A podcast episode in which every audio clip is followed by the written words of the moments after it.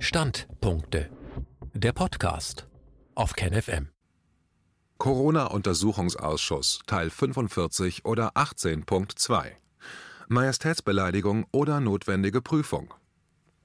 Ein Standpunkt von Jochen Mitschka.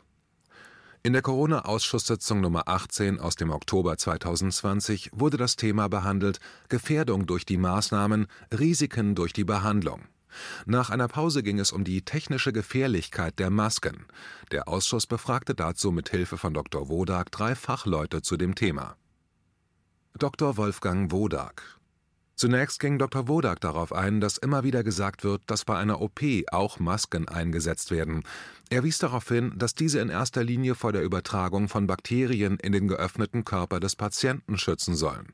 Bakterien sind viel größer als Viren und können wirksam abgehalten werden. Wenn eine Operation mehrere Stunden dauert, wird das Team regelmäßig ausgetauscht, damit die Belastung durch die Maske nicht zu negativen Folgen führt. Aber man wisse, dass die Ärzte durch die Maske und die damit verbundene geringere Sauerstoffzufuhr leiden und sie belastet sind. Aber der Schutz des Patienten wird hier abgewogen gegen das Leiden des Arztes. Er wies darauf hin, dass verschiedene Masken unterschiedliche Funktionen haben. So sollen Masken mit Atemventil, welche das Ausatmen erleichtern, nicht die Umgebung schützen, sondern den Träger vor dem Einatmen von schädlichen Stäuben. Je enger eine Maske anliege, so Wodak, desto größer die Rückatmung von CO2 und die damit verbundene Sauerstoffreduzierung im Blut. Wenn sie aber nicht eng anliegt, dann, Zitat, gehen die Viren völlig lachend in die Umgebung. Zitat Ende. Da die Poren der Masken zu groß sind, um Viren aufzuhalten, lautet das Argument, dass man zumindest die Aerosole zurückhalte, welche mit Viren angereichert sind. Aber im Winter könne man schön beobachten, wie diese Aerosole zwar nicht geradeaus durch die Maske gingen, aber seitlich bzw. oben und unten aus der Maske austreten. Die Viren kämen immer aus dem Mund, nur würden sie von der Richtung abgelenkt. Als erster Zeuge wurde ein Präventionsmediziner für Kinder und Jugendliche, ein Facharzt für Herz-Kreislauf-Erkrankungen gehört, in dessen Praxis Menschen unter anderem mit angeborenen Herzfehlern behandelt werden, damit sie vor dem frühen Schicksal eines Herz- oder Schlaganfalls bewahrt werden können. Dr. Med Martin Hulpke-Wette zu seiner Qualifikation fügte er hinzu, dass er seine Promotionsarbeit über virologische Themen am Virologischen Institut in Göttingen verfasst hatte. Seine Arbeit untersuchte molekulargenetisch einen menschlichen Tumorvirus.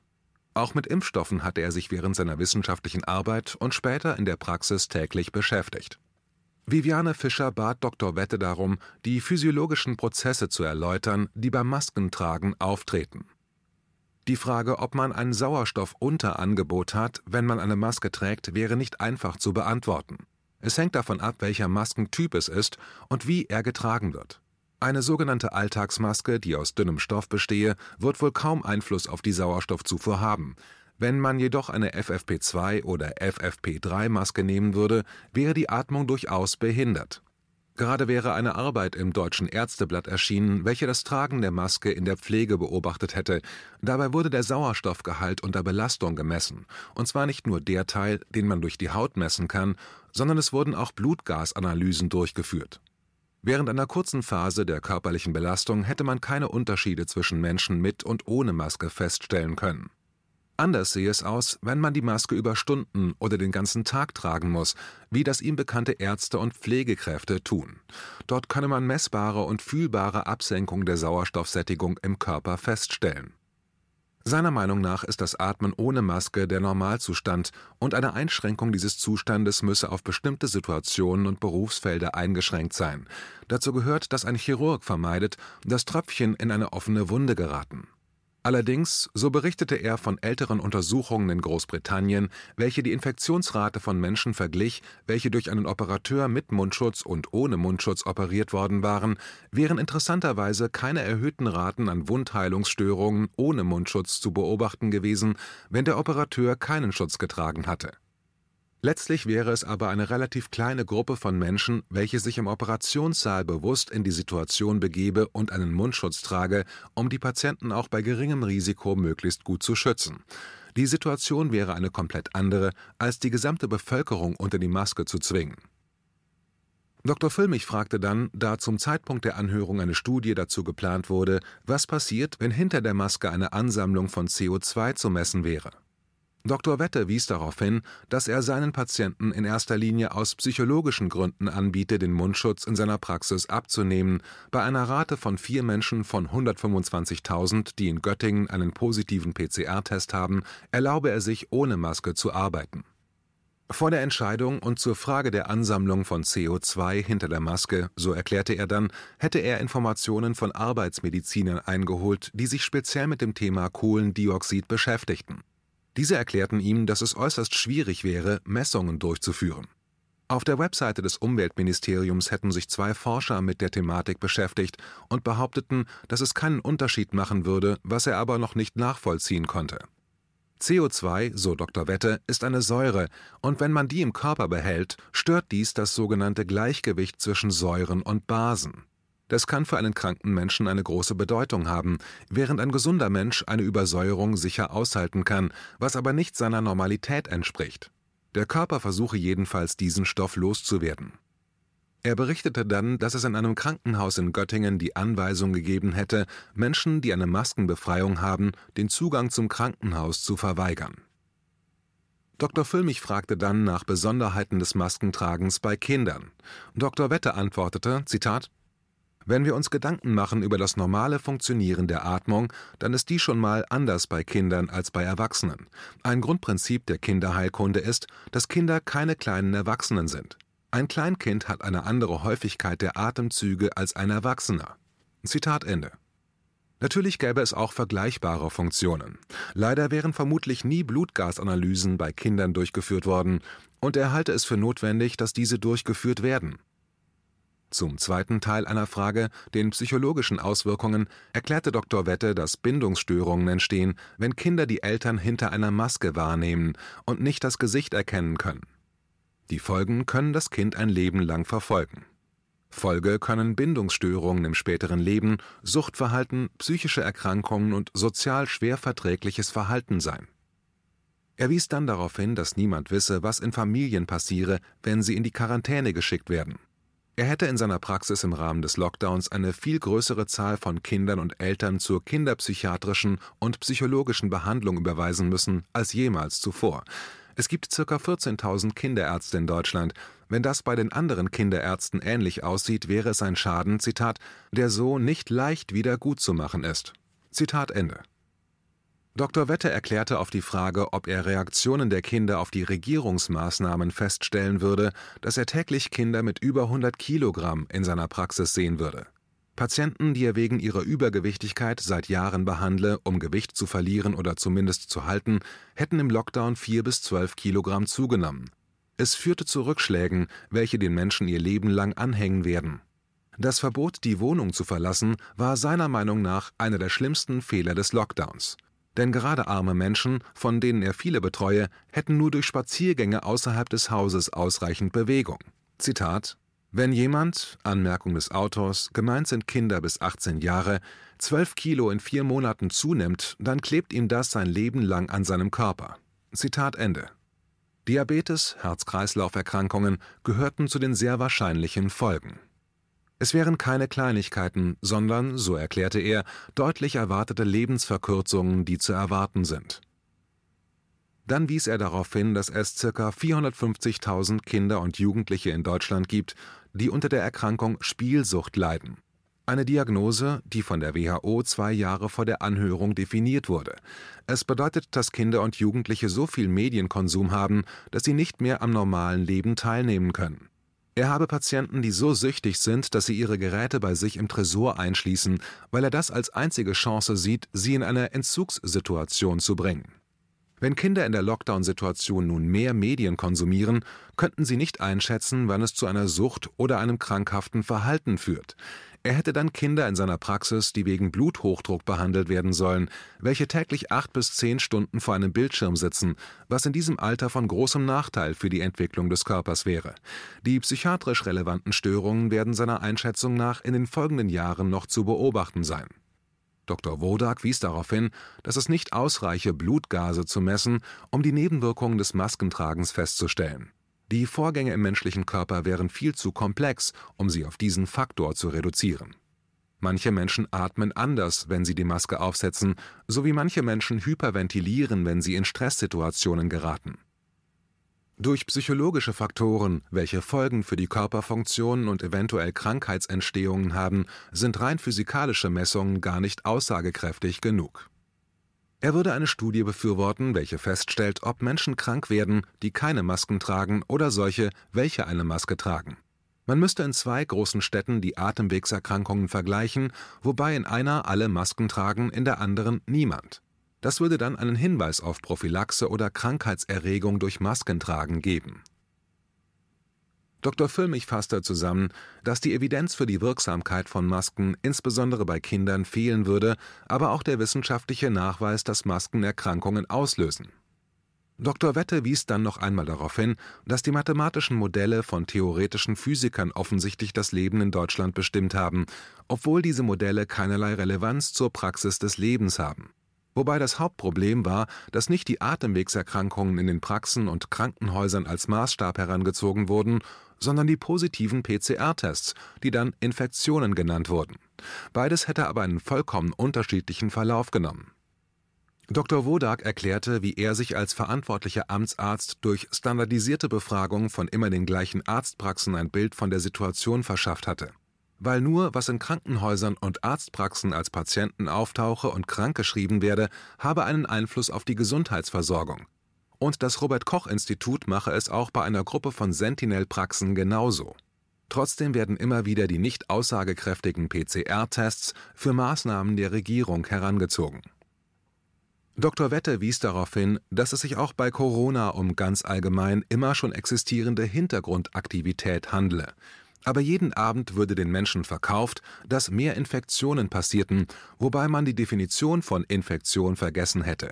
Das wäre erschütternd. Zitat ich bin ja jetzt 40 Jahre, wenn ich mein Studium dazu zähle, in der Medizin, aber ich habe so etwas noch nicht erlebt, dass die Grundsätze, die basalen Grundsätze unseres Verständnisses über den Haufen geworfen sind. Zitat Ende. Er als Kinderarzt hätte extrem viel mit Infektionen zu tun. Ähnlich viele Infektionen sehen nur Lungenfachärzte und Hals-Nasen-Ohren-Spezialisten.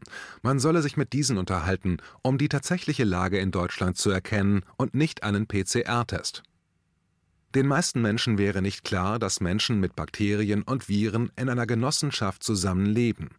Die Mikrobiomforschung beschäftigt sich damit, wie der Mensch mit 1,2 bis 1,5 Kilogramm Bakterien und Pilzen in Symbiose lebt. Dazu gehören eben auch solche, welche Infektionen verursachen. Escherichia coli zum Beispiel leben friedlich in unserem Darm, aber wenn sie in die Blutbahn geraten, kann man daran sterben, wenn es nicht behandelt wird. Er beschrieb dann, wie die Behörden in Göttingen 700 Menschen unter Quarantäne stellten, wobei einige positiv getestet waren, andere nicht aber nicht daran dachten, die positiv Getesteten von den negativ Getesteten zu trennen, sondern sie im gleichen Zimmer beließen. Und dies bei einer angeblich sehr gefährlichen Erkrankung. Dr. Füllmich ergänzte, dass er mit einem Kamerateam vor Ort gewesen wäre. Dabei hätte ihm einer der positiv Getesteten erklärt, dass ca. 40 Prozent aus den Großfamilien positiv getestet worden wären, aber kein einziger wirklich erkrankte. Dr. Wette bestätigte, dass nach Auskunft des Gesundheitsamtes kein einziger der positiv Getesteten und auch niemand der negativ Getesteten erkrankten. Dabei wären die Lebensbedingungen extrem belastend gewesen, weil viele Menschen auf sehr kleinem Raum zusammenlebten. Er hätte selbst dort in dem Gebäude ein Kind diagnostiziert und behandelt, weshalb er dies sehr gut beurteilen könne. Unter den 700 eingesperrten Menschen wären 200 Kinder gewesen, und er hätte sich gewundert, dass die Kinderärzte von sich aus hätten fordern müssen, in die kinderärztliche Betreuung eingebunden zu werden. Er wäre dann an einem Samstagnachmittag angerufen worden, um ein einjähriges Kind mit hohem Fieber zu behandeln. Das Kind hatte schon einmal einen Harnwegsinfekt gehabt und die Mutter hatte dies schon vermutet. Er konnte dies durch Untersuchungen bestätigen und mit Antibiotika erfolgreich behandeln. Bei einem einjährigen Kind kann eine Blasenentzündung zu einer lebensbedrohlichen Situation führen. Daraus folgerte er, dass wer das gemeinsame Einschließen von angeblich Kranken mit Gesunden bewusst anordnet und dadurch die Erkrankung der Gesunden in Kauf nimmt, kann das entweder nur in großer Unwissenheit tun oder nimmt billigend in Kauf, dass größere gesundheitliche Schäden entstehen. Und als Kinderarzt wäre er erschüttert darüber. Dr. Wodak berichtete dann, was am Anfang der Corona-Maßnahmen in Italien mit alten Menschen passiert war und erklärte an den Beispielen, dass die Maßnahmen, welche ergriffen wurden, gefährlicher wären als das Virus alleine. Als nächster Gast wurde Manuel Döring angehört. Herr Döring ist Ingenieur und Gutachter. Er war ursprünglich spezialisiert auf Autoabgase. Er war leitender Mitarbeiter in der Automotive-Industrie im Rhein-Main-Gebiet. Dann hatte er Reinraumsysteme für die Pharmaindustrie und andere Industrien geplant und umgesetzt. Ebenso hatte er sich im Strahlenschutz engagiert. Und er führte Teams, die Qualifizierung und Validierung von Pharmaproduktion durchführte. Da er sich intensiv mit den berufsgenossenschaftlichen und gesundheitlichen Fragen im Rahmen seiner Tätigkeiten beschäftigt hatte, wäre er bei der Vorgabe, den Mund-Nasenschutz zu tragen, über die Vorschriften und Vorgaben gestolpert und hätte sich deshalb intensiver damit beschäftigt. Während der Homeschooling-Phase wäre das Maskentragen bei seinen zwei Jungen, die 10 und 13 Jahre alt sind, kein Problem. Aber nach den Sommerferien musste im Unterricht permanent die Maske getragen werden, was ihm Sorgen bereitet hätte. Er wäre weder Politiker noch Aktivist, sondern Wissenschaftler und er arbeite auch immer mit multidisziplinarischen Teams. In Deutschland gibt es für jede Kleinigkeit eine Norm, eine technische Vorschrift, DIN und so weiter. Aber in Deutschland wären Millionen Menschen plötzlich verpflichtet worden, etwas zu tragen, was weder getestet ist, noch spezielle Anforderungen erfüllen muss. Damit hätte er auch kein Problem, wenn man nicht über den CO2-Backflow, also der Rückatmung von CO2, nachdenken müsste und über andere gesundheitliche Gefahren, welche sich aus der falschen Anwendung von MSN ergeben. Deshalb bilde sich gerade ein multidisziplinarisches Team aus Ärzten, Arbeitsschutzfachleuten und Anwälten. Es gäbe eine Reihe von Verdachtsmomenten, denen man nachgehen müsse. Und da er einen Prüfstand habe, würde die Gruppe dies untersuchen. Im Zentrum stehe, dass man sich durch die nicht korrekte Anwendung von Atemschutzmasken gesundheitlich gefährde. Als Beispiel erwähnte er das Falten der Maske, durch welche Mikrofaserbrüche entstehen würden. Dadurch würden lungengängige Faserbelastungen steigen. Es gäbe vielfältige wissenschaftlich nachweisbare Probleme, die durch falsche Anwendung einer richtigen Maske oder durch eine falsche Maske entstehen können Hinsichtlich CO2-Ansammlung unter der Maske gäbe es noch keinen Prüfzyklus. Für Autos gibt es längst eine europäische Norm, für Masken, welche Menschen vor dem Mund tragen, keine. Aus diesem Grund hätte seine Gruppe einen Prüfstand konzipiert und wäre mit dem ersten Prototypen bereits fertig. Mit dem Prüfstand soll die Lunge simuliert werden und mit Genauigkeit, Messtoleranzen usw. So soll dann eine Standardisierung der Messung erfolgen. Das Ziel ist, ein Kind oder einen Erwachsenen hinsichtlich seiner Atmung und Lungenfunktion unter verschiedenen Bedingungen simulieren zu können. So soll eine Belastung ermittelt werden, welche über den ganzen Tag verteilt entsteht. Es gab im Arbeitsschutz Höchstmengenvorschriften für CO2 und die zu tolerierenden Grenzwerte im privaten, nicht kontrollierten Bereich wären natürlich enorm viel geringer. Dann erklärte er, wie die wissenschaftliche Arbeit die Belastungen auch statistisch relevant ermitteln will. Herr Döring zeigte dann eine Internetseite des Bundesinstitutes für Arzneimittel und Medizinprodukte, welche Hinweise des BfArM zur Verwendung von Mund-Nasen-Bedeckungen auflistet. Darin werden die unterschiedlichen Masken und ihre Anforderungen beschrieben. Er verwies dann auf eine von seiner Gruppe erstellte Internetseite solid-facts.org, in der nur Fakten zu CO2 und Masken aufgelistet werden sollten. Herr Döring erklärte, dass in den Messanordnungen nur gemessen werde, was rückgeatmet wird. Er wolle aber noch keine endgültigen Zahlen verbindlich nennen. Jedoch erwähnte er, dass man vermutlich von einer x-fachen Grenzüberschreitung, insbesondere bei Kindern, wird reden müssen. Die Messwertermittlungen werden in der gleichen Form erfolgen wie bei der Homologation eines Fahrzeuges und dadurch überprüfbar werden. Er fügte hinzu, dass einige Gutachter, zu denen auch er gehöre, der Meinung sind, dass die arbeitsschutzrechtlich zugelassenen Grenzwerte teilweise zu hoch bemessen wären. Aber mit der Arbeit, die seine Gruppe gerade macht, wolle man Daten erzeugen, mit denen dann Ärzte und Gutachter weiterarbeiten können. Wie geht es weiter? Als nächster Gutachter wurde ein Fachmann angehört, der sich seit Jahrzehnten mit CO2 beschäftigt. Seine Aussagen werden nächste Woche zusammengefasst hier zu lesen sein. KenFM ist crowdfinanziert und unabhängig. Leiste deinen Beitrag zu freier Presse und unterstütze unsere Arbeit finanziell. Wenn du zukünftig keine Beiträge verpassen willst, abonniere den KenFM Newsletter und installiere dir die KenFM App für iPhone und Android. Weitere Informationen auf kenfm.de/support. Hallo Community. In diesem Video möchten wir euch das Thema Bitcoin ans Herz legen. Wir werden euch erklären, was Bitcoins sind, wie man damit bezahlen kann und welche Bedeutung diese Währung für KenFM hat. Viele von euch haben sicher schon von Bitcoin gehört oder nutzen es sogar privat. Wie ihr KenFM mit Bitcoins unterstützen könnt und warum das für uns aktuell sehr wichtig ist, verraten wir euch jetzt. Das ist ein Bitcoin. In Wirklichkeit existiert so ein Bitcoin aber gar nicht. Es gibt ihn nur virtuell im Internet als digitale Währung in einem digitalen Konto. Bitcoin ist eine sogenannte Kryptowährung, die bekannteste weltweit. Man kann damit via Computer oder Smartphone einkaufen, spenden oder sich gegenseitig Bitcoins zuschicken. Bitcoins kann man wie Währungen oder Edelmetalle zum aktuellen Wechselkurs kaufen, verkaufen oder von Freunden zugeschickt bekommen. Einzige Voraussetzung, ein E-Wallet, zu Deutsch eine elektronische Geldbörse. Das ist ein Account oder Konto, über das man Bitcoins empfangen oder versenden kann. Wie ihr wisst, nutzen auch wir bei KenFM schon seit ein paar Jahren Bitcoin, damit wir im Notfall auch finanziell unabhängig bleiben können, zum Beispiel von Banken, die uns nicht mehr mögen. Da viele Banken mit unserer Berichterstattung nicht einverstanden sind und nicht im Zusammenhang mit KenFM genannt werden möchten, kam es in den letzten Monaten so weit, dass uns gar keine Bank mehr mag. Weshalb wir leider damit rechnen müssen, vom kompletten IBAN-Zahlungsverkehr ausgeschlossen zu werden. Deshalb der Appell an euch, beschäftigt euch jetzt schon mit der Funktionsweise von Bitcoin, damit ihr uns auch im Notfall trotzdem weiter unterstützen könnt.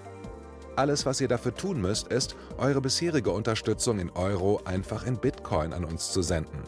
Dazu legt ihr einfach eine kostenlose E-Wallet an, wandelt einen Betrag eurer Wahl in Bitcoin um und sendet uns diesen an unseren Bitcoin-Account. Den Link findet ihr unter jedem unserer Beiträge sowie unter diesem Video. Alternativ dazu könnt ihr aber auch diesen QR-Code mit eurem Smartphone scannen. Übrigens, eine detaillierte Schritt-für-Schritt-Anleitung haben wir zum Nachlesen für euch schon einmal vorbereitet. Ihr findet sie auf canfm.de/bitcoin. Ob Bitcoin oder Kryptowährungen wirklich die Zukunft des Geldes sind, wissen wir nicht. Aber vielleicht ist das bald unsere einzige Option, so unabhängig wie möglich und vor allem ohne Bankkonto für euch in Zukunft weiterhin freien und unabhängigen Journalismus machen zu können.